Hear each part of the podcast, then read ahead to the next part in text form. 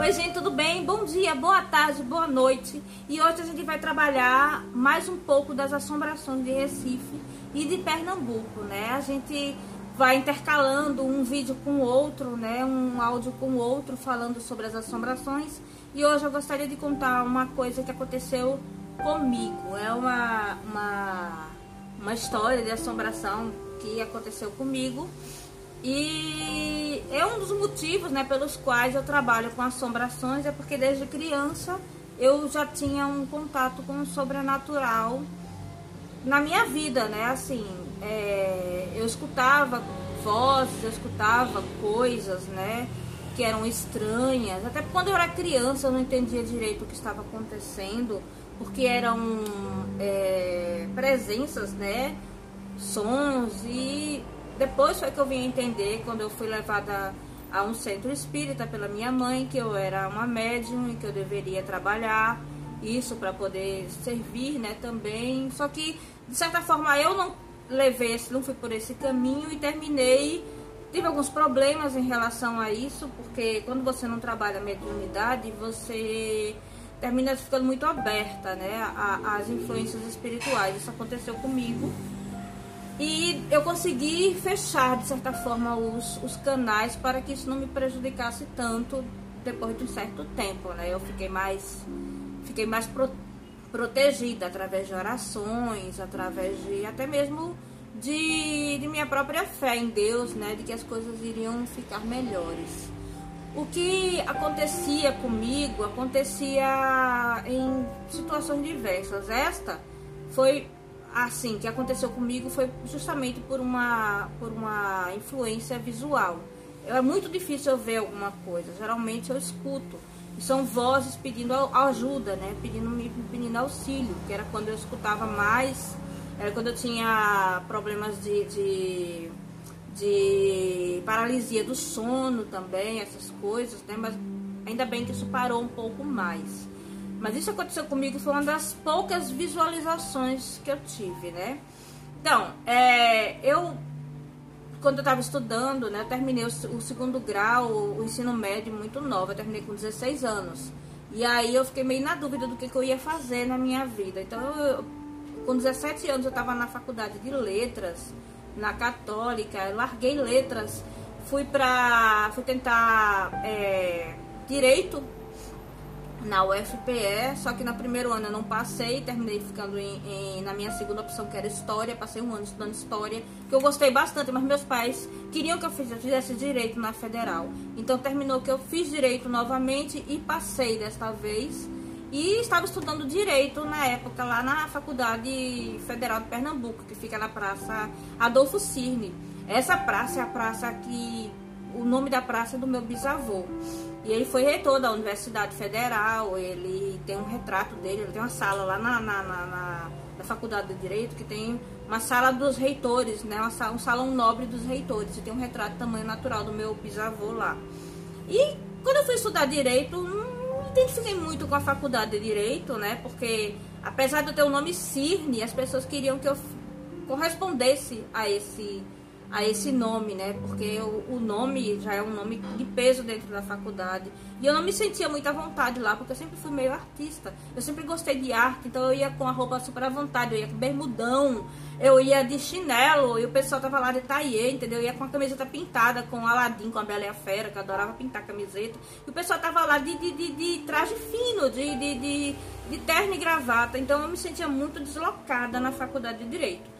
Isso não me deixava, assim, eu tinha muitos amigos, tinha colegas da sala e tudo, mas me deixava bastante tempo para poder explorar ali. Então eu adorava andar pela faculdade, ver as coisas e tudo. E fui descobrindo os lugares secretos de lá. Como desde criança eu gostava, desde que eu estudei nas damas, eu também saía andando pelo colégio procurando os lugares secretos. Terminava encontrando, terminava sendo suspensa, né? Isso aí para outras histórias também. Eu era uma menina bem, digamos assim, uma garota bem ativa, né? Então eu fui fui andando pela faculdade de Direito e descobri um lugar lá que era uma espécie de. Era um, vão, né? Que tinha um salão que estava lá cheio de móveis abandonados. Eu passava por esse vão, tinha uma escadaria. E eu subindo por essa escadaria, eu ia parar exatamente no telhado, num, num, num, num lugar que era tipo uma, um terracinho né, que ficava por trás daquela, das, das imagens que ficam por sobre a faculdade de Direito. Esse terracinho era muito legal para ver o pôr do sol, principalmente quando a gente olhava, ele ficava de frente para o Parque 13 de Maio, daqui do Recife, dava para ver um pôr do sol maravilhoso lá. E eu costumava ir para lá porque eu gostava de me isolar também. Tinha horas que eu gostava de me isolar, de ficar num cantinho protegido, assim, só pra mim, né? Somente à tarde e à noite. Bom, o que aconteceu foi que eu terminei abandonando o curso de Direito para fazer artes plásticas. Meu pai nunca me perdoou por causa disso, porque eu queria, eu queria ser artista, eu sempre quis ser artista, eu sempre fui artista, escritora desde criança. E eu estava abandonando os meus sonhos para poder realizar os sonhos dos meus pais. Eu acho que isso não era muito legal. Então eu resolvi tomar nas minhas mãos o meu destino e fazer artes plásticas. Abandonei direito, fiz vestibular mais uma vez e passei em artes plásticas na federal. E foi legal, né? Porque lá eu conheci Pedro, meu esposo, e eu me sentia muito mais livre na faculdade de artes do que eu jamais tinha me sentido na faculdade de direito. Era o meu lugar ali. Eu encontrei pessoas que tinham sonhos, pessoas que tinham ideais parecidos com os meus. Então eu me senti muito mais em casa na faculdade de, de artes do que eu me sentia na faculdade de direito. Então um dia eu estava pelo centro da cidade passeando com o pessoal da faculdade de artes e aí a gente passou pela frente da faculdade de Direito e disse, olha gente, já está quase na hora do pôr do sol, tem uma visão bem legal, vocês podem chegar lá, lá em cima e a gente pode ver o pôr do sol direto, assim, olhando para o Parque 13 de Maio, muito bonito, né? Vamos lá, o pessoal disse, vamos, vamos, vamos. Aí eu saí mostrando por dentro da faculdade, ainda dava tempo de eu mostrar alguns lugares para eles.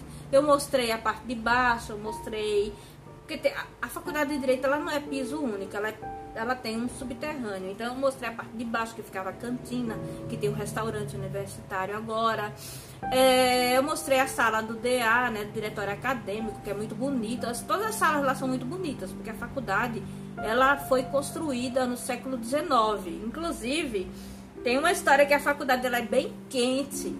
Ela é toda de ardose, e ardose ela é um, uma pedra que ela mantém o calor, né? Então, por isso que a faculdade é tão quente, abafada, porque ela é feita de ardósia. Por que ela é feita de ardósia?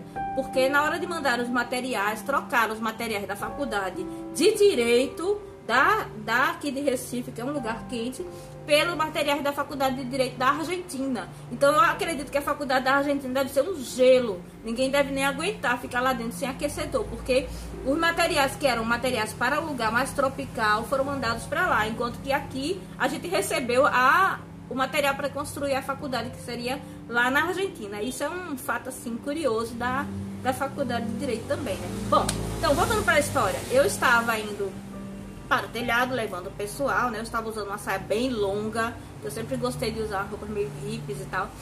Eu estava usando uma saia bem longa, dessas saias que se enrolam nas pernas da gente, né?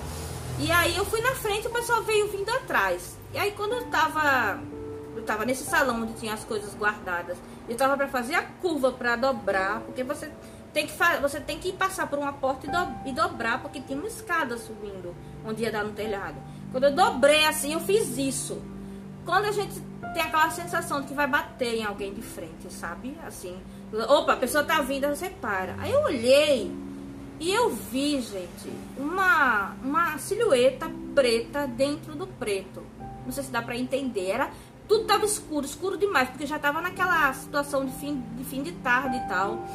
E tava tudo muito escuro ali, não tinha luz. E era tudo preto. E dentro do preto tinha algo mais preto ainda recortado.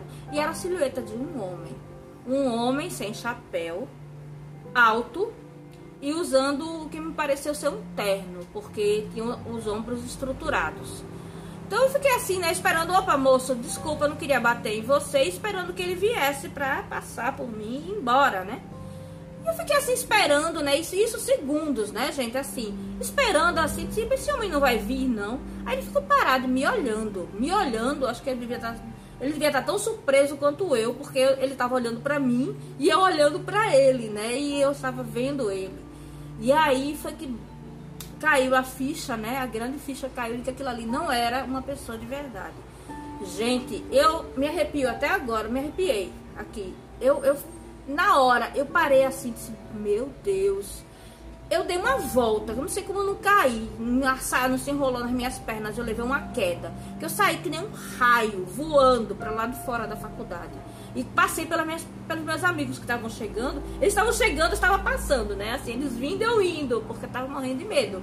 Aí eu saí, cheguei, cheguei até a escadaria principal, esbaforida, né? Cansada, apavorada. O pessoal, que foi, que foi, que foi, veio atrás de mim. Aí eu mais ou menos contei a eles o que era.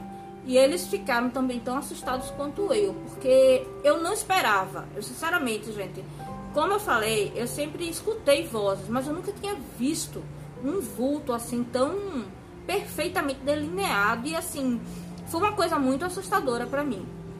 Então, eu contei para eles, né? E aí, se não vou subir ali de jeito nenhum, não adianta, não vou subir mais, a gente foi embora. O que aconteceu foi, eu, uma, eu passei uma semana pensando, meu Deus, é, eu poderia fazer algo de bom por aquilo, eu poderia fazer algo de legal. Então eu peguei e levei uma Bíblia, né? Eu era muito, assim, não era muito religiosa, mas eu sempre fui criada dentro do seio da igreja católica. Então eu disse, eu vou lá e vou fazer uma oração por esses espíritos que estão desvalidos lá, né? Presos, né? Algum tempo depois eu descobri que ali tinha sido, nos, nos subterrâneos ali havia, havia é, ficado pessoas durante a, a ditadura militar, ali tinha sido também um calabouço para, para as pessoas vítimas da ditadura militar. Então eu fui lá e fiz a oração normal, também no mesmo horário. Eu não estava com medo mais, porque o medo foi inicial, mas eu fiz a oração que eu queria fazer, né? na intenção de que aqueles espíritos pudessem encontrar a iluminação, encontrar a luz, o caminho deles. E isso me deixou mais tranquila comigo mesma em relação da, da história, né? Bom, essa foi uma história de fantasma minha. Eu espero que vocês tenham gostado. É, se vocês gostaram, é, sigam o Sombras do Recife no Instagram, no IGTV, a gente coloca no IGTV, a gente coloca é, como podcast, depois a gente coloca no YouTube. Então você pode nos seguir pelos, pelo onde você quiser, né? A gente tem fanpage no, no YouTube, no Facebook. Temos o site do Sombras do Recife, que vocês podem visitar para novas histórias, histórias de assombração, histórias sobre o Recife, sobre Pernambuco e o Nordeste Fantástico. E nós também colocamos no Instagram e no IGTV do Sombras do Recife. Tudo leva Sombras do Recife. Então, se você gostou dessa história, compartilhe, deixe seu like, mostre seus amigos e fiquem, fiquem seguindo a gente que a gente sempre vai colocar conteúdos novos. Um beijo e até a próxima.